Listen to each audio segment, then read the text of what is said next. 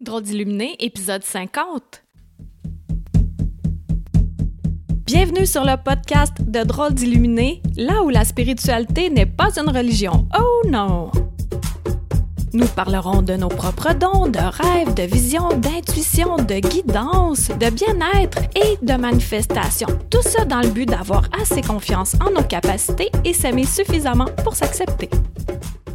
Eh bonjour, merci, merci d'être là. Notre épisode 50. Oh là là, déjà épisode 50. Comme je suis fière et heureuse je me souviens quand je terminais ma série Chronique croquante de mon autre podcast, eh bien quand j'étais rendue à l'épisode 92, 93, j'anticipais vraiment le fait de faire des euh, podcasts sur la spiritualité comme je te fais aujourd'hui, mais j'avais tellement peur. J'avais vraiment peur de faire mon coming out spirituel. C'était immense, c'était grandiose, c'était comme ah, je vais me mettre à nu devant tout le monde, puis euh, qu'est-ce que les gens vont dire, puis euh, j'avais vraiment vraiment peur. Et un coup que je l'ai fait, ça n'a pas été super. Oui, il y a des gens qui euh, qui s'éloignent, qui se dissipent, et d'autres qui arrivent. Et c'est bien correct comme ça. Ce que je remarque côté spiritualité, c'est assez tabou parce qu'il y a plusieurs personnes qui m'écoutent en cachette. Ouais, je le sais. Puis ça me dérange pas du tout, même que ça me fait plaisir parce que j'aurais aimé ça, moi, entendre euh, un podcast comme celui-ci quand je commençais à avoir euh, mon ouverture spirituelle. Tu sais, quand on est enfant, on a notre canal de naissance qui est déjà ouvert. Et là, on voit des amis imaginaires, euh, on voit les feelings, non, mais tout ça, euh, des entités même, on entend. Puis là, on grandit, on grandit, puis là, ça se ferme. Et là, après ça, ah, ouverture spirituelle, le canal se réouvre. Eh bien, c'est là. En ce moment-ci, il y en a de plus en plus de gens pour qui le canal se réouvre comme ça.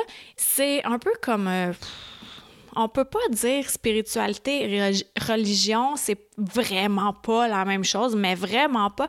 Mais c'est un peu mis dans le même bateau où on le garde un peu pour soi, mais en ouvrant des portes pour quelqu'un, là, tu fais OK, la personne, elle embarque, euh, elle rentre euh, grand, grand dans la porte, puis OK, ben moi aussi, euh, j'ai une spiritualité, non, Puis là, on peut commencer à en parler. Mais sinon, c'est plus tabou, mais ça devient de plus en plus ouvert. Puis ça, je suis contente de contribuer à ceci, toujours dans le respect de tout le monde, sans aller à chaler.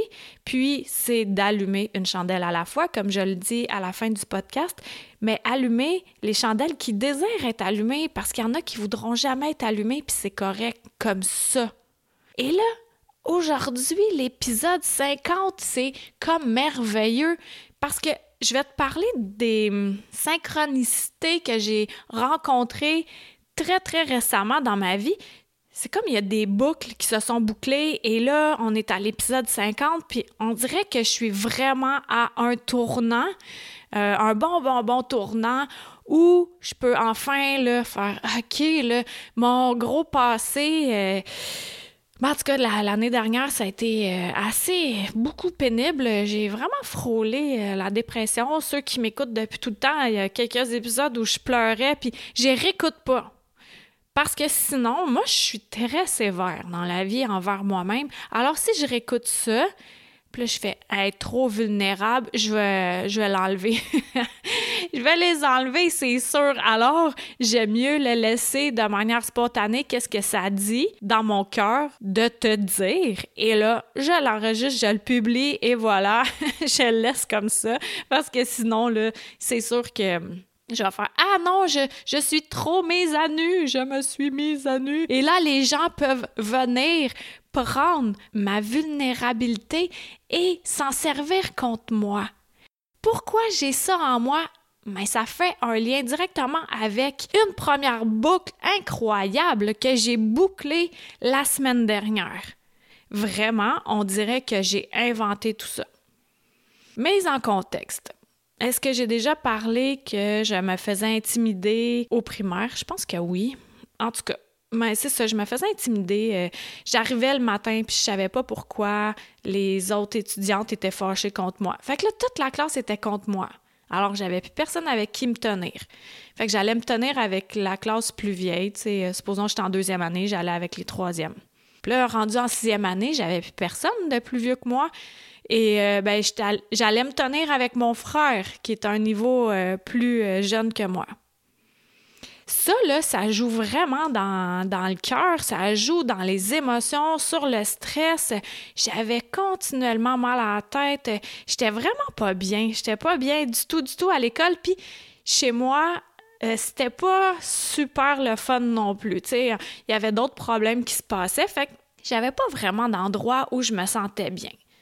Et là, ça donne que la semaine dernière, le jour même de l'anniversaire à ma mère, je suis allée faire de la suppléance dans mon école primaire.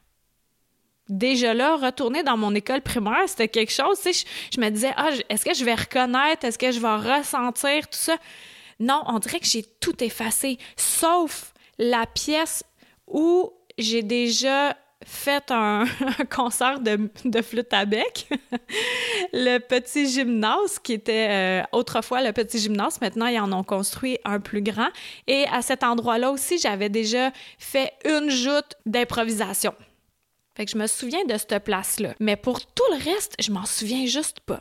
Et ça donne que la classe où j'allais faire de la suppléance, c'était en quatrième année. Et les étudiants devaient faire une affiche pour contrer l'intimidation.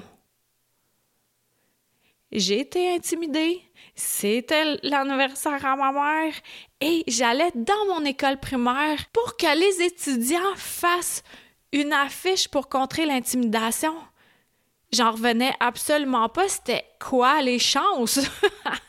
C'est vraiment comme venir faire boucler une boucle. Et maintenant, pour faire un lien avec ce que je te disais précédemment, même s'il y en a qui vont prendre ma vulnérabilité puis ils vont essayer de me la mettre en pleine face, d'essayer de me changer, d'essayer de faire de moi quelqu'un d'autre, ben maintenant ça fonctionne plus parce que je l'ai fait beaucoup trop d'années et ça m'a épuisé, puis ça m'a amené à faire beaucoup, beaucoup de détours.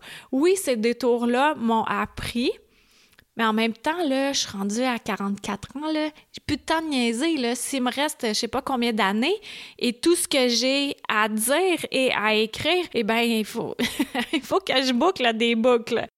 D'en prendre conscience, d'être à l'affût de ce qui t'arrive dans la vie, de descendre de ton mental pour aller en ton cœur et de là, observer les signes que la vie met sur ton chemin, et de les embrasser, ces signes-là. Merci, le beau petit signe. Puis, un autre boucle que j'ai bouclé. C'est pas tant bouclé, mais c'est spécial. Hier, je suis allée faire ma première compétition de danse. Ben ouais. Je me suis inscrite à ça, moi, en septembre, là, un peu innocemment, parce que je voulais faire euh, comme du hip-hop un peu plus que le, workout que je fais. on fait des mouvements, mais je les apprends rapidement, fait que je voulais avoir un défi mental. Et là, j'avais le choix entre faire le volet compétitif, les mardis soirs, ou récréatif le jeudi, les jeudis soirs. Et là, je me suis posé la question. C'est souvent la question que je me pose, c'est qu'est-ce qui me fait le plus peur? Qu'est-ce qui me faisait plus peur? C'était inévitablement d'aller faire des compétitions de danse parce qu'une compétition en tant que telle de danse, j'en ai jamais fait. J'ai déjà fait des spectacles de baladie, de l'école de danse, mais une compétition, j'en ai jamais fait. Alors, je me suis inscrite à ça. Et là, ça donne que le 24 mars 2019, j'étais sur scène pour faire ma première compétition de danse à vie et il y avait trois juges. Ben oui, toi, des juges renommés, moi je connais pas vraiment ça, là, mais il y avait tout un parcours, ces juges-là. On a vu euh, leur présentation et il y en a deux qui étaient anglophones, qui venaient des États-Unis, je pense, puis il y en a une qui parlait en français. Et tout de suite après chaque groupe, les juges donnaient leurs commentaires. Ça avait vraiment l'air d'un show télévisé, mais dans lequel je, je jouais. C'était vraiment, c'était assez impressionnant. Et ça donne que on a gagné la troisième place. Ouais. Ça, c'est la sur le Sunday. Mais qu'est-ce qui est encore plus bizarre, c'est que ça, c'était le 24 mars 2019, mais le 24 mars 2009, c'était le jour où j'ai fait ma première conférence à vie. Donc, à l'école de danse où je m'entraîne, j'avais pris une des salles que là, j'avais recueilli 60 personnes devant qui j'avais fait ma première conférence à vie. Et dix ans plus tard, avec cette même école de danse-là, je faisais ma première compétition de danse à vie.